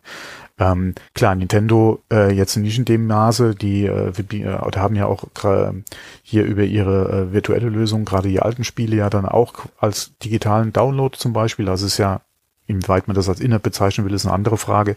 Ähm, aber klar, wenn du mal guckst, Gewinne, die sie machen mit ihrem Spieleverkauf, okay, aber wie gesagt, dass Apple mehr gemacht haben soll, naja, also wie gesagt, hier geht's um reine In-App-Geschichten, ja. jetzt nicht den, den bloßen Ja, das ist, das ist halt dann die Frage, sich, ne? wie, wie definitiv mal In-App? Weil wie gesagt, gerade mit dem ganzen ist dann ein Skin ein In-App-Kauf. Ähm, ist bei FIFA ja. so ein, so ein Pack ein In-App-Kauf. Oder ist das auf der Konsole, ja, weil es kein Smartphone ist, äh, wird das anders definiert? Keine Ahnung. Das sind natürlich Definitionsfragen, wie das natürlich bei den Konkurrenzanbietern ähm, äh, definiert wird. Bei Apple ist es relativ klar definiert, was ein In-App-Kauf ja. ist. Und ähm, das ist die Frage, wie wird das bei den anderen bemessen oder Ja, wie, wie gesagt, Nintendo es, äh, mag da vielleicht schon kleiner sein, aber die anderen haben ja durchaus gerade weil der Trend ja auch dahin geht, entweder zum Free-to-Play und dann halt, wie gesagt, Season Pass, äh, Skins, äh, Lootboxen etc. ja, zu verkaufen, ähm, sind da ja andere äh, viel weiter vorne als Nintendo zum Beispiel. Mhm. Ähm, aber wenn die natürlich, wie gesagt, wenn die Zahlen einigermaßen passen und ich weiß jetzt momentan nicht, wie das zum Beispiel letztes Jahr ausgesehen hat bei Activision, weil die wirklich sehr, sehr viel Kohle verdient haben oder EA ja auch mit FIFA, das ist eine Gelddruckmaschine, ja, das ist ja auch gerade die Diskussion oder wo sie ja, wo war das in den Niederlanden so Probleme hatten ähm, mit den FIFA-Packs. Äh, guck dir mal alleine Ubisoft an, ja, mit ihren Titeln, was sie da alles noch im Spiel zusätzlich verkaufen. Mhm. Äh, Gerade auch Rainbow Six, ja, ist ja auch so ein Beispiel dafür. Ja, demnächst kommt äh, ja auch der, der neue Tom Clancy Shooter, ja, bei Ubi, der ja free to play sein wird, raus. Ähm, der eine Division Teil soll ja free to play sein, der demnächst, oder der, was heißt demnächst, aber der dann in den Sta äh, kommen wird. Die machen ja dann quasi auch alle über in-App, wenn man es mal so nennen will, äh, ja ihren Umsatz oder ihren Gewinn. Ähm, man muss es nicht mögen. Ich bin jetzt auch nicht unbedingt so ein großer Fan davon, aber mhm. mein Gott, wenn das halt der Trend ist, beziehungsweise da die Code liegt, ja, kann ich jeden Entwickler bestehen, der es halt versucht. Ja, mhm. ja klar. Ja, ja ehrlich gut. gesagt bin ich da auch nicht böse drum. Ja, äh, ich will ja, dass, dass ein Entwickler Geld verdient, damit er Spiele machen kann. Oder damit ich dann auch mehr Spiele kriege oder auch gerade gute Spiele kriege.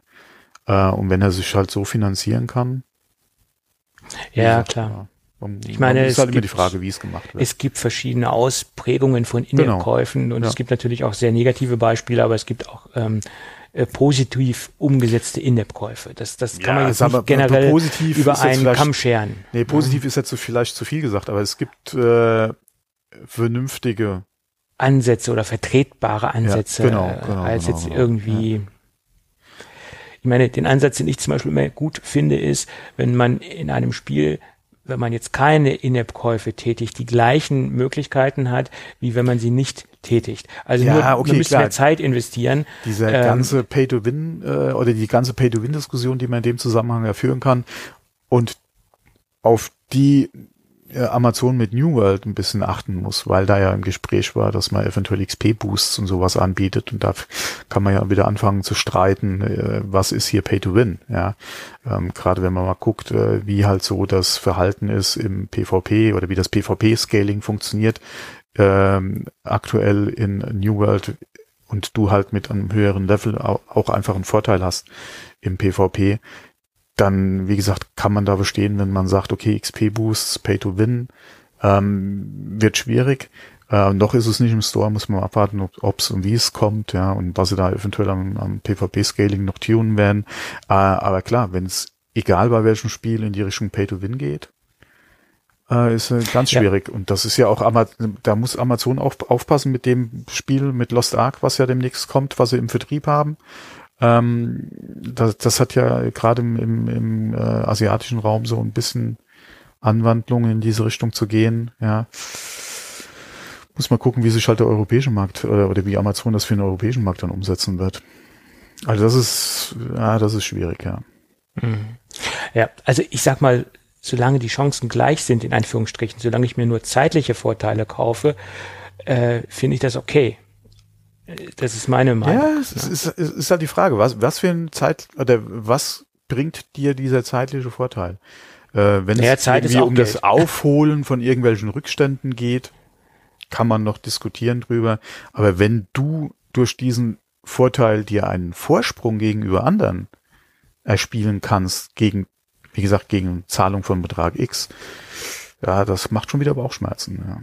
Ja, aber solange ich doch das Ziel genauso erreichen kann vom Spiel, nur wenn ich mehr Zeit investiere, ist es doch okay. Also verstehst du, solange das Spiel sich jetzt nicht komplett von der Charakteristik ändert und ich nee, bin quasi nee, dazu gezwungen, nein. Geld zu investieren. Nee, nee, das, das Problem ist, wenn du, das Problem ist, wenn du als Nichtzahlender genau dasselbe erreichen kannst wie einer, der zahlt. Hm. Der andere, der aber zahlt, das vielleicht schneller oder früher erreichen kann, dieses Ziel als du. Das ist wieder eine ganz schwierige Diskussion. Ja gut, aber das gesagt, kann ich noch, halt, das kann ich noch äh, nach, also diese, ähm, nee, diese Charakteristik kann ich noch äh, nachvollziehen. Also es, es, ist halt, es kommt halt stark dann wieder aufs Spiel drauf an, weil wie gesagt, wenn ja, du zum Beispiel wie, äh, wie in, in, bleiben wir mal bei New World, dann halt auch diesen PvP-Anteil hast, wo du durch schnelle und oder durch den höheren Level, den du vielleicht schneller erreichen kannst, wenn du Geld investierst oder Geld in die Hand nimmst, was ein anderer nicht tut, hast du halt diesen klaren Vorteil im Spiel. Und das ist was, wo, wo gesagt, wo man Bauchschmerzen kriegen kann. Ja gut, das ähm, ist ja vergleichbar klar, wenn du reine, mit der wenn, wenn du Spiele hast, wo du so einen Vorteil nicht haben kannst durch den Einsatz von Geld, klar, mein Gott. Äh, das soll's? ist das gleiche Beispiel wie die, die Fastlane bei der Achterbahn. Der eine, der kommt zwar auch in die Achterbahn, muss vielleicht zwei Stunden anstehen, wenn er nur fünf Euro bezahlt. Der andere, der zehn Euro bezahlt, der ist in der Fastlane und ist innerhalb von zehn Minuten in der Achterbahn. Ähm, der erreicht sein Ziel auch schneller. Das ist, denke ich, ähnlich vergleichbar. Ja, das, das ähm, eine ist aber PvE und das andere das, wie gesagt, das hat ja, mit, oder wenn man mal so den Vergleich ziehen will, das ist ja PvE, da geht es ja nur darum, ähm, steht mein Haus schneller als das von meinem Nachbarn zum Beispiel. Mhm. Also das macht, das stört mich jetzt zum Beispiel nicht, ja. Es mag andere geben, die es stört, mich würde es jetzt nicht stören. Ähm, je nachdem, es ist auch wieder die Frage, ja, wie sind die Online-Komponenten, bla bla bla. Aber wenn es darum geht, wenn wir äh, auf dem Paintballfeld sehen, sind und ich krieg für meinen Eintritt, den ich bezahle, nur eine Single-Schuss äh, mit, äh, mit vielleicht zehn Paintball-Kugeln und der andere zahlt vielleicht einen doppelten Eintritt und kriegt eine Vollautomatik, ja, mit einem 100er Magazin. Ja gut, das ist äh, ungerecht. Bauchschmerzen. Das ist, das ist Chancenungleichheit, ne? Das genau. ist klar. Das ist korrekt. Da, das, ist halt das, jetzt was negativ. Meine. Das ist ein Negativbeispiel, ja. ja das, Oder der eine ja. kriegt äh, zwei rechts und links in die Hand und der andere kriegt nur eine. Äh, Dann kannst du äh, zwar wieder argumentieren mit, äh, der eine kann vielleicht, oder trifft nur ein Scheunentor, ja, und der andere ist vom Skill her vielleicht besser. Nur, äh, ja. Ja, klar, aber er hat das sind halt so Sachen, dass, wie gesagt, da kriege ich halt Grundsätzlich dann bessere Voraussetzungen, ja, ja, ja klar. Und ähm, auch natürlich über diese Fastlane-Geschichten in Freizeitparks kann man auch diskutieren, dass da eine Zweiklassengesellschaft äh, entsteht und der eine, der Kohle hat, der kommt sofort dran und der andere nicht. Das ist natürlich auch moralisch diskutierbar, ob das so schön und ist oder nicht. Ja, wobei da muss ich ja. auch sagen, habe ich kein Problem mit. Wenn da einer bereit ist, entsprechend mehr Geld zu zahlen und da in der äh, in der Schlange entsprechend weiter vorne zu stehen, ja, oder ja, gar nicht klar. anzustehen. Das ist genauso wie mit äh, VIP-Plätzen oder so. Habe ich jetzt nicht das Problem damit. Äh, theoretisch kann, hat ja jeder Zugriff drauf. Es ist ja nicht so, dass gesagt wird, hier äh, nur die mit äh, Vornamen mit A anfangen. Das ist korrekt. Also, naja, jeder, der ja, Geld dafür klar, hat, das ist halt wieder die Frage des Einkommens und kann ich mir das leisten oder will ich mir das Eben. leisten? Aber ähm, ja. Ja, das kann man natürlich diskutieren, ganz klar. Gut. So, aber zurück. Das, dann haben wir das Thema auch. Ich denke, ja, also wie gesagt, äh, diese Zahlen wundern mich auch ein wenig, aber. Nee, ja. das ist aber auch kein Wunder, dass Apple halt möglichst an dieser ja, Kuh, diese Melken halt festhalten wollen und da ja, zum Beispiel auch gerade die Inhaltkäufe nicht aus der Hand geben wollen, ja. Ja, das kann ich verstehen. Das konnte ich vorher schon verstehen, ohne dass, dass jetzt diese Zahlen bekannt geworden sind. Ja. Aber Apple hat dazu auch ein Statement abgegeben, äh, dass die Zahlen sehr ungenau seien und dass ah, da viele Faktoren Gott, nicht mit eingerechnet wurden. Ob es jetzt achteinhalb Milliarden oder siebeneinhalb Milliarden sind. Oder nur acht Milliarden. Ja, Scheiß das ist doch drauf. Also ich denke, die Zahlen werden schon annähernd realistisch sein, die da rausgesucht worden sind. Und ähm, ähm, ob da jetzt ein bisschen nach unten geht, die ganze Geschichte, ja. das ist. Oder ähm, nach oben, ja. Das ungenau heißt ja, schließt ja das andere nicht aus. Es können ja auch zehn sein. Nee, Sie haben von nach unten gesprochen, weil ah, okay, einige Kostenpunkte okay, okay, nicht mit eingerechnet worden ah, sind. Okay. Und wenn gut, Kostenpunkte, gut, gut, dann geht's logischerweise, denke ich, nach unten. Ja, okay, aber da kann man ja wieder Sachen anfangen zu rechnen, die, na. Naja, natürlich. Nee, aber gerade in dem Zusammenhang, äh, Apple hat ja jetzt auch äh, äh, Berufung eingelegt äh, gegen das Urteil und hat da auch gleich drum gebeten, die äh, Umsetzung so lange auszusetzen, bis über die Berufung, die Epic und Apple ja jetzt eingereicht haben, entschieden ist. Was natürlich mehrere Jahre im schlimmsten Fall bedeuten kann. Mal gespannt, was die Richterin dazu sagt. Mhm. Gut. Ja, dann habe ich noch ein letztes Thema, was mir über die Füße gelaufen ist, mhm. weil ich der, das Produkt, was Sie jetzt vorgestellt haben, interessant finde und auch die Entstehungsgeschichte des kleinen Start-up-Unternehmens sehr interessant finde. Im Moment ist es noch ein kleines Unternehmen. Ähm, ein ehemaliger Sennheiser-Ingenieur hat sich äh, gedacht, ja Mensch, das kann ich doch auch äh, was, was, was ich vorher bei Sennheiser gemacht habe. Vielleicht kann ich es sogar noch etwas besser und vielleicht kann ich es äh, sogar noch ein wenig innovativer und kann noch andere Ansätze verfolgen, als ich es früher bei Sennheiser in Anführungsstrichen tun musste und kann in meiner eigenen Firma etwas freier denken und ähm, wie gesagt das Produkt etwas neu denken. Und das hat er jetzt getan. Er, der Alexander Grell, 30 Jahre bei Sennheiser beschäftigt, hat jetzt ein kleines Startup gegründet, was sich nennt Grell Audio und hat äh, einen in ihr Ohrstöpsel ähm, ähm, designt, der sich so ein bisschen von der Masse abheben soll. Äh, sprich, er soll erstens mal in einem vernünftigen Preisrahmen unterwegs sein und soll das ANC, also das Active Noise Cancelling, komplett neu denken. Sie haben da auch ein äh, Patent äh, auf die Dinger. Ähm, sie haben da ein paar neue Ansätze. Sie nennen ANC NR NAR-Technologie, also diese NAR-Technologie wurde von Grell Audio komplett neu entwickelt oder besser, das ist eine hauseigene Entwicklung und die soll ähm, das normale ANC, wie es von den Marktbegleitern äh, unterwegs ist, ähm, wie sie alle heißen, JBL, Apple, tralala, komplett in den Schatten stellen. Das sind natürlich vollmundige Aussagen und das kann man natürlich immer erst dann sagen, wenn die Dinge auch getestet worden sind.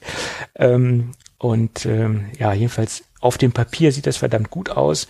Äh, die Dinger sind ab dem 5., 6. Oktober, also jetzt schon, glaube ich, vorbestellbar. Ausgeliefert werden sie Mitte November. Und sie sollen zu einem, sie sollen zu einem wettbewerbsfähigen Preis von rund 199 Euro auf den Markt kommen.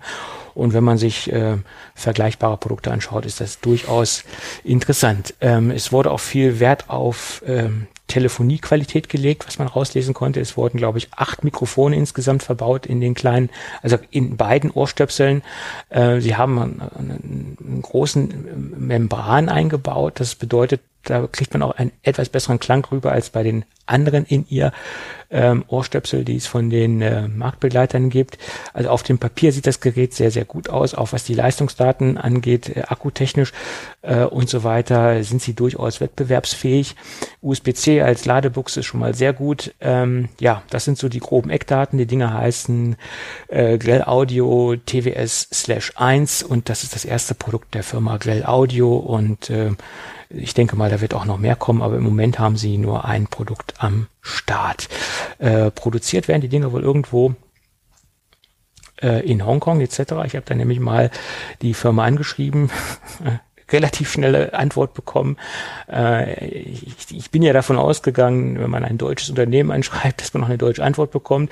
Äh, ich habe dann die Antwort zurückbekommen, ja, ich, äh, ich kann deine E-Mail zwar lesen, aber ich kann nur auf Englisch antworten, ist ja kein Problem, dann bin ich auf Englisch umgestiegen. Ähm, das war ja alles ganz super. Äh, allerdings hat dann hat er das dann abgegeben an, an die deutsche PR und äh, Marketingagentur, die ähm, Grell Audio betreut und die sind wahrscheinlich etwas langsamer. Da habe ich dann bis heute noch keine Antwort bekommen und die Antwort direkt vom vom Co-Founder äh, von Grell Audio, die kam innerhalb von 20 Minuten. Äh, also die Agentur mhm. scheint da in meinen Augen jetzt nicht so flott unterwegs zu sein. Gut, wir werden sehen, weil ich hätte nämlich gerne mal ein paar Testgeräte, nicht ein paar, sondern ein Testgerät. Äh, normalerweise teste ich ja nicht so viel äh, Kopfhörer in ihr Systeme, aber aufgrund ja. dieser Daten äh, haben die doch bei mir äh, Begehrlichkeiten geweckt. Ja, okay, Dinger. zwei Paar bräuchtest du auf jeden Fall. Ja, ja ein ich meine zum Testen. Zum, zu, allein für dich zum Testen, weil äh, wenn alle den Wasser und Unterwassertest von dem Ding. Muss ja, auch gemacht werden. Und falls die zu Bruch gehen, ja. brauchst du ja auf jeden Fall noch das zweite Paar dann. Und ich teste sie auch nur, muss ich sagen, äh, wenn die Agentur die Policy hat, dass die Dinger nicht wieder zurück müssen. Aus hygienischen Gründen möchte ich keine haben, die irgendjemand anderes im Ohr gehabt hat. Ja. Weil es gibt sage und schreibe wirklich Unternehmen, die behaupten, man kann das Ding rückstandslos reinigen. Bullshit.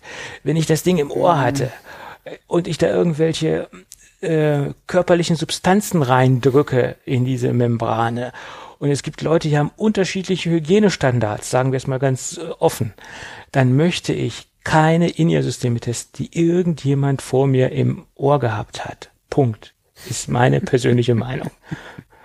Ja. Das ist, das ist halt so. Bei Over-Ear-Systemen, da kann man sich drüber streiten, das kann man alles machen. Aber In-Ear-Systeme, no way. Hm?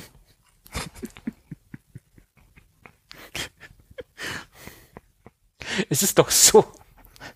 Brauchst du nicht lachen, es ist, es ist halt so. Ja, du teilst hier auch keine äh, Earpods mit jemandem. Das würde ich noch nicht mal mit meiner Lebensabschnittsbegleiterin tun. Na doch, da würde ich es vielleicht tun. Doch, okay, das, das, das ist jetzt ein bisschen zu viel ausgedrückt. Aber nein, äh, aber äh, generell mit irgendwelchen Fremden oder erweiterten Bekannten würde ich das auch nicht machen. Das ist ein Hygieneprodukt, egal ob gereinigt oder nicht. Naja, gut, das dazu. Das dazu, genau. Gut, jetzt noch kurz zu unserem Gewinnspiel der letzten Woche. Es wurde, das habe ich nicht vergessen, wir haben es ausgelost. Kurz vor der Sendung habe ich den Gewinner angeschrieben. Das ist der Marcel. Der hat bereits eine E-Mail von mir bekommen und wenn er mir zeitnah seine Adresse zuschickt, dann geht das nächste Woche natürlich auch auf die Reise. Und ich packe auch noch ein Tässchen oben drauf. Wir haben natürlich auch noch ein paar Tassen im Schrank, äh, die wir noch auch, äh, die wir noch verteilen müssen. Besser gesagt, die habe ich nicht im Schrank, die stehen auf der Palette in der Garage. Sehr schön. Gut. Weil ich vergesse auch immer Tassen zu verlosen oder das vergessen wir auch immer. Dabei haben wir so schönes Merchandise und, und, und verlosen es irgendwie nicht. Das, das müssen wir mal ändern in Zukunft. Können wir Weihnachten machen. Machen wir einen Weihnachtskalender, jeden Tag eine Tasse. Ja, wer macht das logistisch? Dann muss ich immer ja zu ja, Post wo stehen sie und so denn? weiter. Ja, gut, okay. Ich kann ja die ganze Palette rüberschicken, dann machst du die Logistik. Die ganze Palette, genau. ja, okay, ich hätte die wahrscheinlich schnell äh, an Mann und Frau gebracht, ja. Äh, meinst du Polterabende oder so? Aber dafür sind sie wirklich nein, zu nein, schade. Nein, nein, nein, nein. Ja. Nein, Polterabend. Hallo? Nein, nein, also dafür ist das Produkt zu schade. Ähm, weil die übertreffen von der Qualität nochmal die Tassen, die wir oh. vorher hatten und die waren schon, waren ja. schon gut. Ja. Also ich habe den, obwohl da, ich weiß gar nicht, über welche hatten wir denn schon gesprochen? Weil ich hab, wir haben über die ich zweite hab eine habe ich ja bei mir äh, eigentlich jede Woche im Einsatz. Zwei, äh, mindestens zweimal. Und du hast noch nicht über den, den, den Reisebecher gesprochen, den wir jetzt ganz neu Den meine ich ja. Ja, da haben wir noch nicht drüber gesprochen, da sollten wir vielleicht mal gesondert drüber sprechen. Okay. Weil es gibt ja zwei verschiedene Tassen. Wir haben ja einmal einen nachhaltigen äh, To-Go-Becher. Mhm. Ja, weil Der den die ganzen, ich, genau, den habe ich nämlich schon für die morgens für die Autofahrt immer.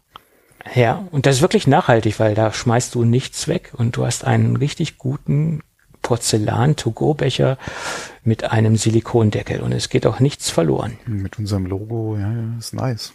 Ja, und Logo und NFC und alles. Ich meine, es ist einer der ersten, eines der ersten Tassen mit eigenen NFC-Chip. ja. Ja. Oh, da kriegt Apple Probleme mit, äh, mit der EU. Wieso? Die ist NFC-kompatibel. Äh, Apple, die ist iPhone-kompatibel, die Tasse. Ja, nee, äh, wegen dem NFC-Chip im iPhone. Ach so, ich Weil dachte, wir kriegen jetzt Probleme. Hat, da kriegt, äh, da wird wahrscheinlich von der, von der Bank, EU nächstes von der Jahr was kommen an Sanktionen. Ja. Mhm. Gut, gut, aber das ist, glaube ich, ein anderes Thema. Ja, ja, ja ist mir gerade okay. nur eingefallen wegen NFC. Äh. Okay, in diesem Sinne, wir machen diese Woche kein neues Gewinnspiel, äh, weil wir noch in Erklärung sind und ich kann nichts ah, okay. verlosen, wo Was ich keine ich Zusage haben. habe. Ne? Mhm. Also äh, sonst muss ich da noch selbst privat für einspringen und äh, das übersteigt unsere Mittel. Ja, das, was ich hier gerade in der Hand habe, ist vielleicht für unsere Hörer auch nicht so interessant. Das ist nämlich, äh, ach, sag mal, wie heißt es im Deutschen? Ach, Thermal Paste, sag mal. Wärmeleitpaste. Ja, genau.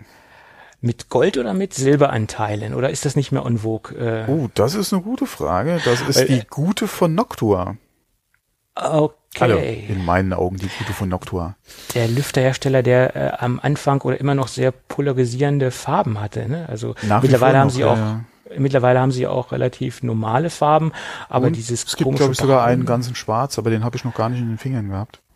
Ja, aber da ähm, farbtechnisch waren sie schon sehr polarisierend unterwegs. Und es gibt jetzt von Wettbewerbern die ersten Geräte, wo anscheinend die Performance, äh, wo, wo, oder sagen wir mal so, da hat Noctua sich anscheinend ein bisschen ausgeruht die letzten Jahre im Design. Da haben anscheinend, oder da hat ein Wettbewerber anscheinend jetzt böse aufgeholt. Ja, da bin ich nämlich, den habe ich mir auf äh, Wiedervorlage gelegt, den Testbericht, den wollte ich mir heute Abend mal durchlesen. Ähm, da sind anscheinend die äh, zumindest mal im Labor die Testwerte besser als die von Noctua. Und das ist ja schon teilweise äh, Sakrileg, ja, Sacrebleu. Das ist das Erste, was ich mache, wenn ich ein NES-System länger im Einsatz habe als ähm, üblich, sagen wir es mal so, oder ich das bei mir etabliere in meiner IT-Infrastruktur, erstmal den serienmäßigen Lüfter rausnehmen und Noctur-Lüfter reinmachen. Und dann ist das Ding Kann man ja nichts verkehrt machen, ja, wobei ähm, ja. es gibt wirklich auch von anderen sehr gute Lüfter, gerade im, sagen wir mal, äh, okay, kommt jetzt auf die, die Lüftergröße äh, und den Einsatzbereich an, aber da gibt's mittlerweile auch wirklich sehr gute Alternativen ähm, in dem Bereich. Da haben viele Wettbewerber wirklich sehr viel äh, auch an, an Ingenieurkunst reingesteckt, um da gute Produkte zu entwickeln. Wobei nach wie vor ist Noctua eigentlich so ein No-Brainer gewesen. Ja, da kann man in der Regel nichts verkehrt machen. Ja, ja, ja klar. Was die Lüfter betrifft. Ähm ganz früher, wo ich noch aktiv war in der Bastler-Szene, da habe ich mal Papstlüfter verwendet. Das war so der Quasi-Standard. Also jedes Netzteil, was so standardmäßig in den Gehäuse, im Gehäuse unterwegs war, habe ich erstmal den Standardlüfter rausgenommen und habe einen Papstlüfter reingebaut. Ja, ist schon lange her. Das ist schon lange her. Ich weiß gar nicht, ob, ob Papst noch im Lüfterbereich, also im PC-Lüfterbereich eine Rolle spielt. Ich denke, im Industriebereich sind sie noch äh, recht weit vorne, aber ich weiß nicht, ob sie im PC-Bereich noch äh, eine Rolle spielen. Mein Gott, da sieht man mal, wie ja. alt, was wir für alte Säcke sind. Mhm. Papstlüfter. Ich habe es ja gesagt, in Bezug auf äh, Sonic damals, 30 Jahre, da wurde mir bewusst, wie alt oder das, oder ja, was für ein alter Sack ich bin, ja. Ja, ja, ja. Ich war letztens in meinem IT-Lager unterwegs, in meinem Retro-IT-Lager. Vom ZX81 bis zum oh, C64 habe ich alles noch gefunden, ja. Und da wurde mir bewusst, ja, mein Gott, äh, wie lange kloppe ich mich schon mit PCs umher und IT. Ja. Oh, ZX81, da habe ich jetzt gerade im Podcast gehört, mir fällt nur nicht mehr ein, welcher. Da hatten sie es auch mal kurz vom ZX81 gehabt, ja. Das war grausam, das Teil von der Bedienung her mit dieser Folientastatur. Es war. Oh, ja, weiter gab es ja die Folientastatur und diese Gummi. Diese Radiergummi-Tastatur gab es doch auch noch. Ja, aber die, das basierte ja auch, dass diese, diese Gummiknöpfe auf, auf unten drunter auf, auf einer Folienkontaktfläche mhm. unterwegs waren. Also es war auch nicht so ergonomisch. Ich meine, gut, das Ding war ja auch kompakt. Ja. Kannst du ja gar nicht, das ist ja auch kein richtiges, ja, das, ja, ja. will ich jetzt, naja, machen wir, das ist, könnte mal eine Sonderfolge sein, äh, ZX81. Es war im Endeffekt der erste Kontakt mit IT für mich. Der ZX81. Dann ging es halt weiter, C64 und so weiter. Ich glaube noch C116. Ach Gottes Willen, was ich alles von Scheiß hatte. Ja, VC20. Äh, Schneider Euro PC. Oh, CPC, ja. Mhm. Mit der hässlichen Tastatur und dem Diskettenlaufwerk nicht seitlich angeordnet in der Front. Oh, oh, oh. Gab es da nicht das auch so ein, ja, nee, All-in-One ist jetzt falsch, aber ein mit einge, oder wo an, rechts an der Tastatur noch ein Kassettenlaufwerk war? Das weiß ich gar nicht mehr. Boah, ah. Ja, okay, komm, komm. Ja, ja, ja, okay. Sonst wird's hier wirklich noch eine Retro-Folge. Ja. Gut. Dann würde ich sagen, Thomas, wenn alles gut geht, ja. äh, hören wir uns dann nächste Woche wieder. Mhm. Okay, also bis, bis dann. dann. Tschüss. Ciao.